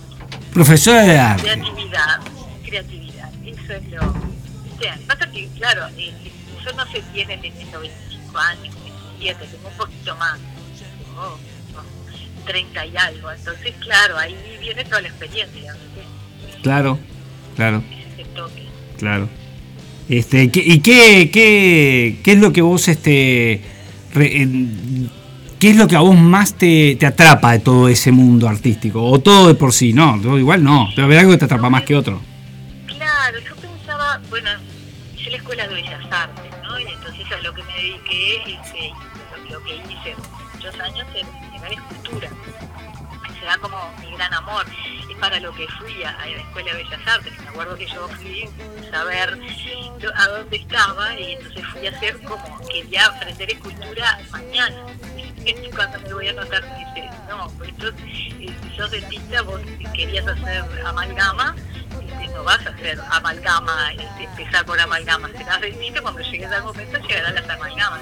Y la escultura te va a demorar un rato. Ay, Este, pero lo que pasa es que después cuando uno se, se mete en el arte está todo conectado, no es que está por ¿viste? y esto es igual, de cultura llegó a otras cosas. Claro, claro. O sea que lo de artista, lo de odontóloga tiene algo de, artista, entonces. Sí, tiene mucho de artista. De hecho, te digo que, los odontólogos, este, en su mayoría, llega a determinado momento que yo lo he estimado en unos 15 años más o menos, en que eso lo tienen absolutamente claro. Claro, es una profesión en la que se, se dominan muchos materiales de todo tipo, desde alambres, desde, yeso, desde resinas, desde siliconas, desde materiales de impresión que uno empieza a investigar y, aquello de llenar moldes y demás. Una vez que vos te tenés eso, te anda muy bien, eso lo aplico científicamente en, esto que estoy haciendo, pero vos tenés ese conocimiento. No hay odontólogo que no se le haya ocurrido hacer, hacer algo con eso, hacer algo con ese molde, este, transformar ese material, hacer algo con el yeso. Y entonces, claro, una vez que ya se te pasó ciertas cosas, y bueno, yo con esto quiero hacer algo, porque yo en las manos no hay odontólogo que no sea bueno con sus manos. No existe, porque si no, realmente este, es muy difícil tenga una gran habilidad manual. Este, bueno, luego se conecta todo eso y este, a elaborar cosas por, por uno mismo. Pero en mi caso yo ya lo sabía, digo, era, era algo, porque la odontología fue luego, pero el primer amor fue fue la, escultura, pero en el momento que yo tenía que iniciarme en la Escuela de Bellas Artes, por todos los, motivos que conocemos, este, sí, este, en el 80, 81, no, no se podía hacer otra cosa que, que ciertas carreras en Bellas Artes estaba cerrado. Y me gustaba mucho odontología y bueno, arranqué por ahí de Bellas Artes. O sea que, que, que el arte en sí lo tenés adentro, no es un tema de que... de odontología que fue para vos un camino medio marcado, medio qué, o, o, la- o, o- o- ¿qué- ¿cómo fue que hiciste ese, ese camino? Porque nos llama mucho la atención la cantidad de la cantidad de cosas artísticas que haces. Claro, pero ahora que asocio que hablas de la odontología como también un tema artístico, claro que de alguna manera el tema artístico siempre lo tenías, simplemente estás buscando el camino, ¿puedo, puedo entender por ahí? Claro, y que en realidad fue, yo te digo, si, si hubiera estado abierta a Bellas Artes en el momento, ya Claro. mis 18, 19 años, hubiera, hubiera ido para ahí, pero al no estar, este, me gustaba muchísimo, este, todo, me gustaban mucho todas las carreras biológicas. Y bueno, ahí fue este, un poco por me gustaban muchísimas cosas, pero la odontología me pareció una cosa interesante, me parecía algo que tiene mucha estética, yo, y bueno, y ahí me fui por ese lado, pero lo cuento y a veces se ríen es que en el 87 termino odontología, en el 88 estaba en y haciendo el posgrado de odontopediatría también, al mismo tiempo. Entonces es como, como que ah, no esperé nada. Yo dije, no, esto me lo voy a sacar porque tengo ganas de hacer. Y bueno, después este, lo de la escritura fue, fue más tarde cuando dejo la odontología de los niños y todo eso, de, de- trabajar con niños, la odontología solo trabajé con niños, este, durante cuántos años, siete años. Y bueno, después ahí, eh, cuando me despido de la odontología, digo, quiero dejar algo. Como me gustaba ir a las escuelas, empezar a, a, a, no sé, contarle a los chiquilines, hablar de prevención, pero siempre la prevención era como algo un poco como aburrido, decías hablar de salud, y yo digo, no, la salud es diversidad. Entonces hay que hacer un, un libro para esto y que los odontólogos, los maestros y todo tengan algo porque no había material. Y se me ocurre ir a buscar un material y no, al no encontrarlo, este, me dan, me, me, instan a hacerlo yo. Digo, pues sí, la verdad es que lo podría hacer yo. Y allí, así como que me despedí de la profesión con mi libro que se llama Ramiro y la maravillosa Molly, que, que ella tiene 15 años y que que viene se va a reeditar y todo, que ya tiene este, tres, este, se ha editado con, con, con tres eh, editoriales que sigue hasta el día de hoy. Y bueno, y después ahí digo, me encanté con el tema de, escribir para niños y bueno, llevo unos cuantos libros torno a eso, el que decreto de Catón Pérez, Mario quiere pintar, este, después eh, tema de Mona Lisa que premio NET en 2014, algunos que hice en España que no vinieron aquí, y también a la función de ilustradora, también este, ilustrado para, para otros autores. Y entonces luego ya te digo, aquello después se mezcla porque como ilustro con plastilina en algunos casos, se hacen escenarios y eso lleva también al uso de la fotografía para que ese escenario sea una ilustración y forma parte del libro. Y, este, y ahí la escenografía que a mí ya me gustaba y que hice en Bellas Artes, escenografía también, fueron las dos cosas que hice, este, escultura y escenografía. Y entonces después en, ese, en esas ilustraciones termina uniéndose la niña escenografía, ¿no? Con, con, este, con lo que yo quiero expresar en los libros y después con, con los libros, con las novelas, hasta que bueno, ahora este, estoy, estoy abocada a, a los adultos en esta oportunidad, para todo público esta novela. ¿Qué novela? Pero, y esta novela que se llama Marinola 68, Batman, Pacheco y Brigitte Bardot. Batman Pacheco y Brigitte Bardot. Qué linda, qué linda mezcla, ¿no? Qué linda mezcla. Batman Pacheco y Brigitte Bardot. Marinola 68. ¿Que haces el lanzamiento de la novela cuándo?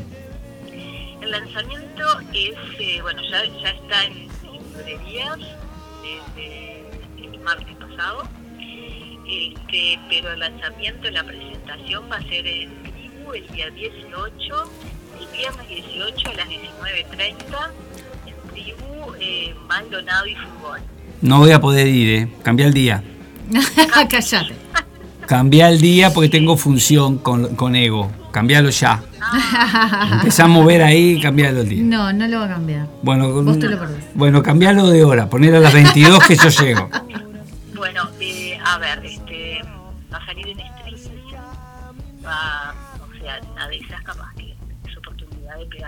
una este, también, va- van, a, van a haber sorpresas, ¿verdad? este, muchas sorpresas, y bueno, vamos a ver qué pasa ahí con, con Magnolia, yo pienso que hay mucha gente que se va a sentir identificada, y hay otra que no conoció esa época y que, que va a ver, a ver qué, qué pasó ahí. Pero desde la visión, ¿no? Desde otra visión. ¿Se puede decir algo del vínculo Batman Pacheco Brigitte Bardot? No se puede decir nada. Sin spoilear la, la, la novela. Sin spoiler de novela. Bueno, no es, es este, de misterio ni nada de eso, no. Eh, Marinola es una niña de 6 años este, que, que vive en, un hogar este, muy politizado. eh, desde ya de, de- de- de años. Mi abuelo este, había sido secretario este, privado de don Pepe Valle y este y bueno conocí a toda la familia mi tía es, la hijada de Martín de, Martín de Pacheco y, y tiene la su nombre no Francisco de Valle la esposa de, de don Pepe Valle y entonces había una relación familiar ahí después mi madre va a trabajar al diario del día periodista del día y conoce a Pacheco. Y este Pacheco es una figura central que está en todo en toda la, la novela y va Marinola le echa bastante de miedo este, las cosas que pasan en este año son bastante este, complicadas y ella este, una autoficción verdad Eh, se, se relaciona muchísimo con, los diarios con las noticias con la televisión este, y es una niña un poco diferente porque empezó a escribir a los tres años. O sea, que tiene un acceso y una mirada y no juega mucho más más niños. Este, y tiene otros intereses que no tienen nada que ver. Interesan los gatos voladores, interesan los dinosaurios, no juega a las muñecas, le interesa todo lo esotérico, Tuzán, el hipnotismo, la, la reencarnación, cosas medio era, era media, media falta. Ajá. Entonces, desde ese punto de vista, este, la televisión eh, era como que la miraba muchísimo y había todo un, cambalache de cosas, ¿no? Un momento en que, en estaba pasando por, una coyuntura bastante diferente, o sea, lo que estaba establecido parece que en este momento como si estuvieran este, no sé, la, gente, eh, la gente mayor de esa época estaba muy asustada con todo lo que estaba pasando. Es lo que yo percibía, ¿no? Estaba ahí polarizado entre los bloques. Y bueno, todo el, auge de los hippies y de, las protestas en todas partes. Antes la gente hacía lo que había que hacer, pero no había tantas protestas. Bueno, protestas estudiantiles, protestas de la gente, protestas de mujeres, protestas, este, bueno, y la, represión. Y desde la óptica de una niña de 6 años, yo le digo siempre que a los niños no les por ejemplo, ahora se le pod- podría preguntar a los niños cómo están viviendo la pandemia y qué sienten, qué yo, ¿no? Sería una oportunidad. Entonces, a mí lo que, lo que me, parece interesante es, es esta mirada des- desde, desde los intereses incluso de un niño. Y bueno, aparecen cosas históricas, este, como bueno, la parte de liberarse, o como eh, también cosas cotidianas, pero Ali o el casamiento de, de Jacqueline, de Jacqueline Bouvier o ex de Kennedy con, con el mandante de, Bonazzi, que eran todas cosas que, que pegaban fuertísimo, ¿no? Porque en aquel momento una mujer viuda, que con el respeto de que tenía el marido casarse con, con un magnate griego, como que no pegaba, ¿no? Entonces, de cosas, o, lo- o los niños de Biafra, por ejemplo, en ese momento aparte estaba todavía sucediendo la guerra de Vietnam, un montón de, cosas que iban sucediendo que se iban reflejando en un montón de aspectos en la música, por ejemplo, este, que las personas mayores no estaban de acuerdo con el, los del rock, los- la, la minifalda, o sea, la minifalda también aparece como, como referencia, entonces había un montón, era un choque, nosotros esto lo, vemos así ya como que lo tenemos normalizado, pero en aquel momento saltaba todo eso, en ese momento empezaban las pastillas anticonceptivas, mil cosas. Claro, en una época de, de, de, de, rebrote, de, de, ¿cómo se dice?, de ebullición, de fermentación, de cosas que, que eran cambios muy bruscos, ¿no?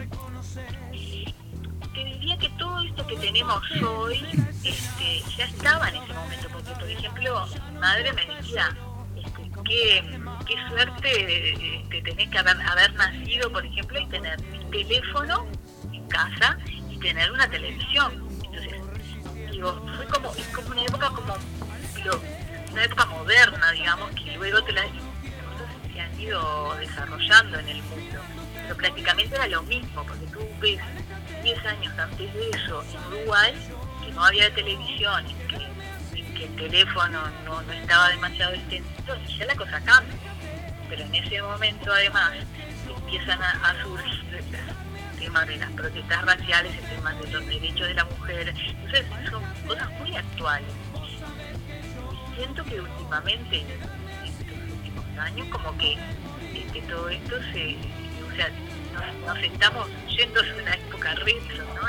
Cierta manera, en ciertas cosas. Pero en esa época retro están las mismas cosas que tenemos ahora. Si te fueras a los años 30, 40, 50, no habría tanto de todo eso. Pero ahora es como lo mismo, pero pero mucho más, con mucho más intensidad. Pero venimos de ahí, o sea, es como Ah, Es como, una, es como una, un, un brote, un brote progresista en los años 60, frenado por el conservadurismo de las dictaduras de los 70 y los gobiernos de los 80 y 90, a- eh, vuelve a, a haber un brote progresista y bueno, ahora hay una, un, un intento de freno parte de los conservaduristas. Entonces la época tiene mucho, mucho de similitud, ¿no? Como, Claro, que, como la rueda que gira, ¿no? Cíclico.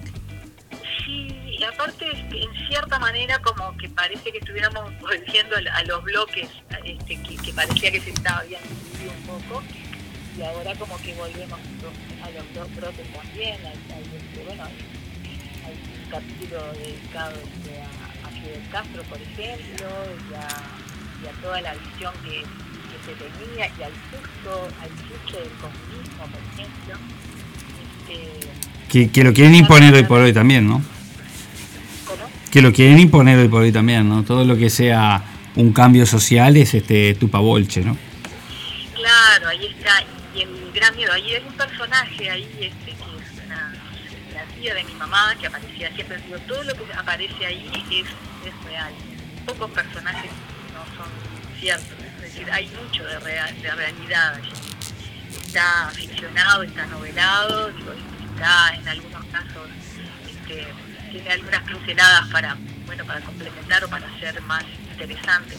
Pero hay ciertas cosas por ejemplo, que no han, digo, que son completamente verdad, incluso este, hablando con la editora hace tiempo decía, ay, van a ver la parte esta y, y tal, porque digo, este, es como muy, eh, es muy este no puede ser cierta. Digo, no, pero fue cierta. Digo, que es verdad. Este, yo coleccionaba volantes, volantes eh, que tiraban los estudiantes, y todo y tenía un montón. Era un peligro tremendo eso tener. O hacían, estaban a tu casa y te encontraban eso. Mi madre los respetaba. También a veces no me dejaba mucho salir a jugar, qué sé yo, pero siempre esas cosas las respetaba. Y, este, y ese tipo de cosas sucedieron. Muchos de los personajes también. Una de las personajes que se llama Yoli, la tía de mi madre, yo tenía terror, era pánico.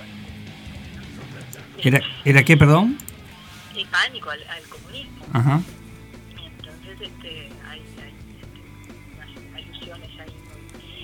Graciosas a, ciertas cosas que ella decía, ¿no? que me causaba muchísima gracia. Pero por otro lado yo conocía gente comunista, entonces ¿cómo son tan malos? Yo conozco, ¿no? Y otros que, bueno, la gente que tenía barba, la gente que no tenía, digo, este, no sé, un montón, de cosas alrededor de, lo de, las cosas comunes de, las, de los niños que se plantean y que a veces los adultos interpretan de determinada manera, pero en realidad el niño a veces los hace como, como cuestionarse. Entonces la, eh, la idea es esa, cuestionar también al adulto, irse del lado del niño.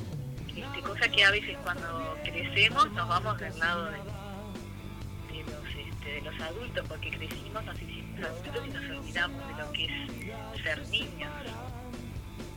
Este, como se les pregunta poco, eso, bueno, en instalar eh, del lado de esa niña que estaba viendo lo que veía, pero es, un relato absolutamente centrado en el tiempo presente que ella está, ella está relatando permanentemente lo que está sucediendo. No es, no es un- una nostalgia de alguien que se acuerda cuando es niño, sino que ella misma lo cuenta en primera persona en ese momento. Con esas herramientas hay que trabajar, porque no se puede describir demasiado. Una niña que está contando algo no describe lo que está sucediendo, hay que verlo en los distintos planos de su relato. Está buenísimo, porque vemos cosas de la historia que pasaron en esa época, cosas de las costumbres, eh, cosas de la televisión de la época, todo a través de los ojos de una niña. Es genial eso, Es genial. Y, te reidentificás con cosas. Yo le contaba ayer, porque nos juntamos con María Noel, y, le contaba que yo leía el libro y, se me venían vivencias mías.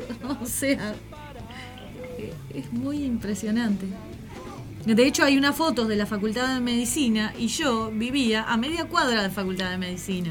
Y ya me, sal- me surgían anécdotas de cuando pasaba por, por la facultad que había unas ventanas donde se veía para adentro y veías pedazos de gente, o sea, era como impresionante. Nosotros me acuerdo que en el liceo íbamos a buscar este, cráneos. Este, ¿La que no- Facultad de Medicina? sí, nos daban, nos daban cráneos para. y hacíamos lámparas. Yo no, no me gustaban, era horrible. Pero había compañeros que le hacían lámparas de, de- de mesita de luz. Ay, no, qué. Horrible.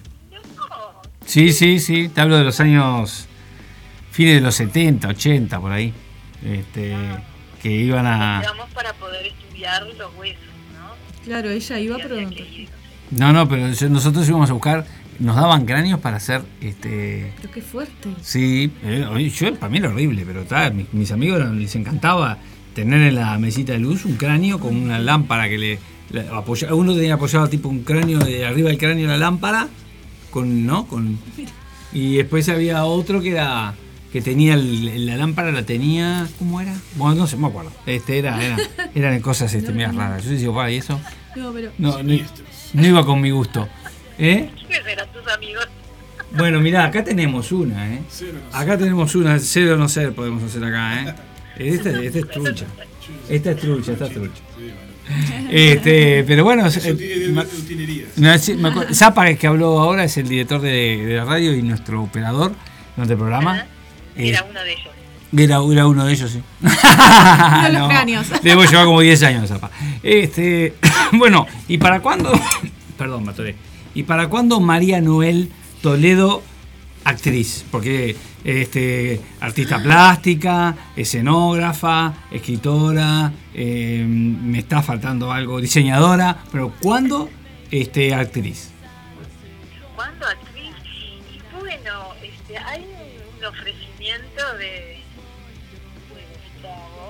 A ver, de, de encarnar este, un personaje y bueno, me, me va a costar muchísimo. Yo no sé cómo voy a hacer eso, pero bueno. Pues yo te presento una coach. ¿Una coach? Ay, sí, ¿en serio? Sí, Cristina Por Velázquez. favor, me tiene que ayudar. Cristina Velázquez. Cristina Velázquez, muy buena persona. Bueno, pero es excelente Muy coach. Es, ex- es excelente coach. Es excelente coach. Bueno, entonces, me Estoy a las en órdenes, Mariana. A ver si, si puedo encarnar ese, ese personaje de, de- de la, la madre de, de. Lo vas a hacer muy bien. Bueno, María Noel, eh, mandá una vez más, contanos dónde va a ser el lanzamiento, este, dónde se puede conseguir el libro, el nombre del libro y, y nos vamos despidiendo. Contanos.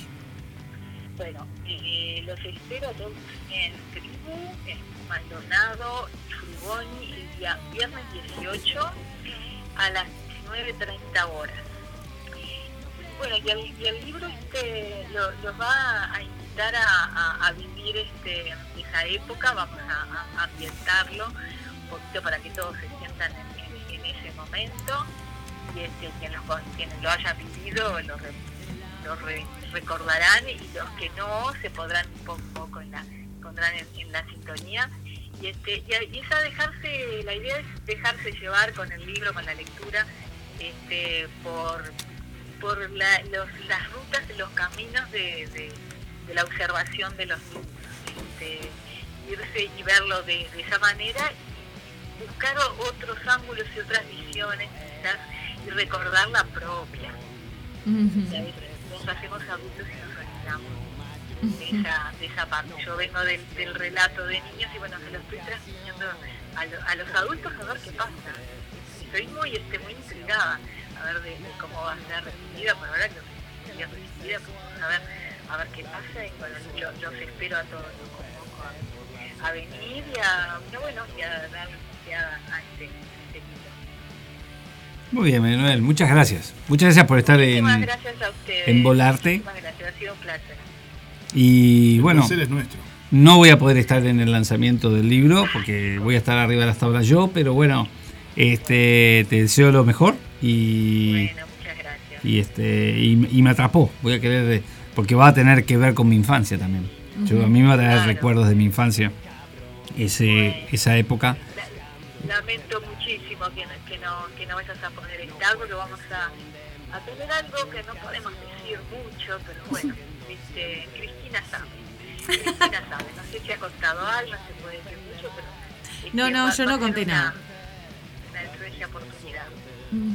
Sí, me, Y en Tribu, ese lugar que les invito a pasar por ahí, entrar y mirar y degustar, porque es todos los sentidos en Tribu. Todos los sentidos, creo.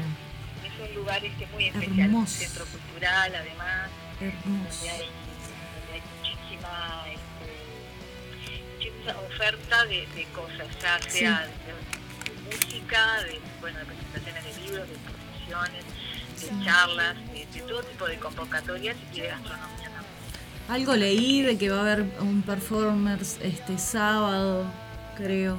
Pero métanse en internet, deben de tener página tribu.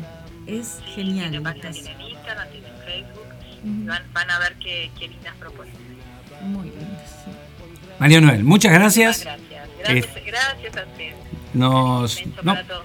Nos vamos a seguir viendo porque hay otro vínculo atrás de todo esto entre nosotros, así que nos vamos a seguir viendo. Un abrazo grande, saludos a Ale.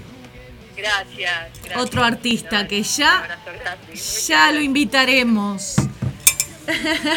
Gracias, María. Un beso. Un beso, María. ¿Vamos a hacer una pausita? Vamos a hacer una pausita, ya estamos en el cierre casi. Casi, pero como no Bueno. llegó el roco todavía, nos vamos a extender un poquito. Dale.